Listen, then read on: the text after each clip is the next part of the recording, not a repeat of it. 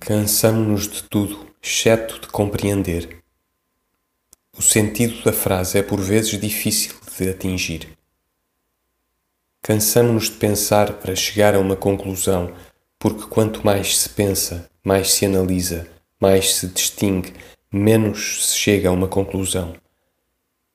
Caímos então naquele estado de inércia em que o mais que queremos é compreender bem o que é exposto, uma atitude estética pois que queremos compreender sem nos interessar, sem que nos importe que o compreendido seja ou não verdadeiro, sem que vejamos mais no que compreendemos senão a forma exata como foi exposto, a posição de beleza racional que tem para nós.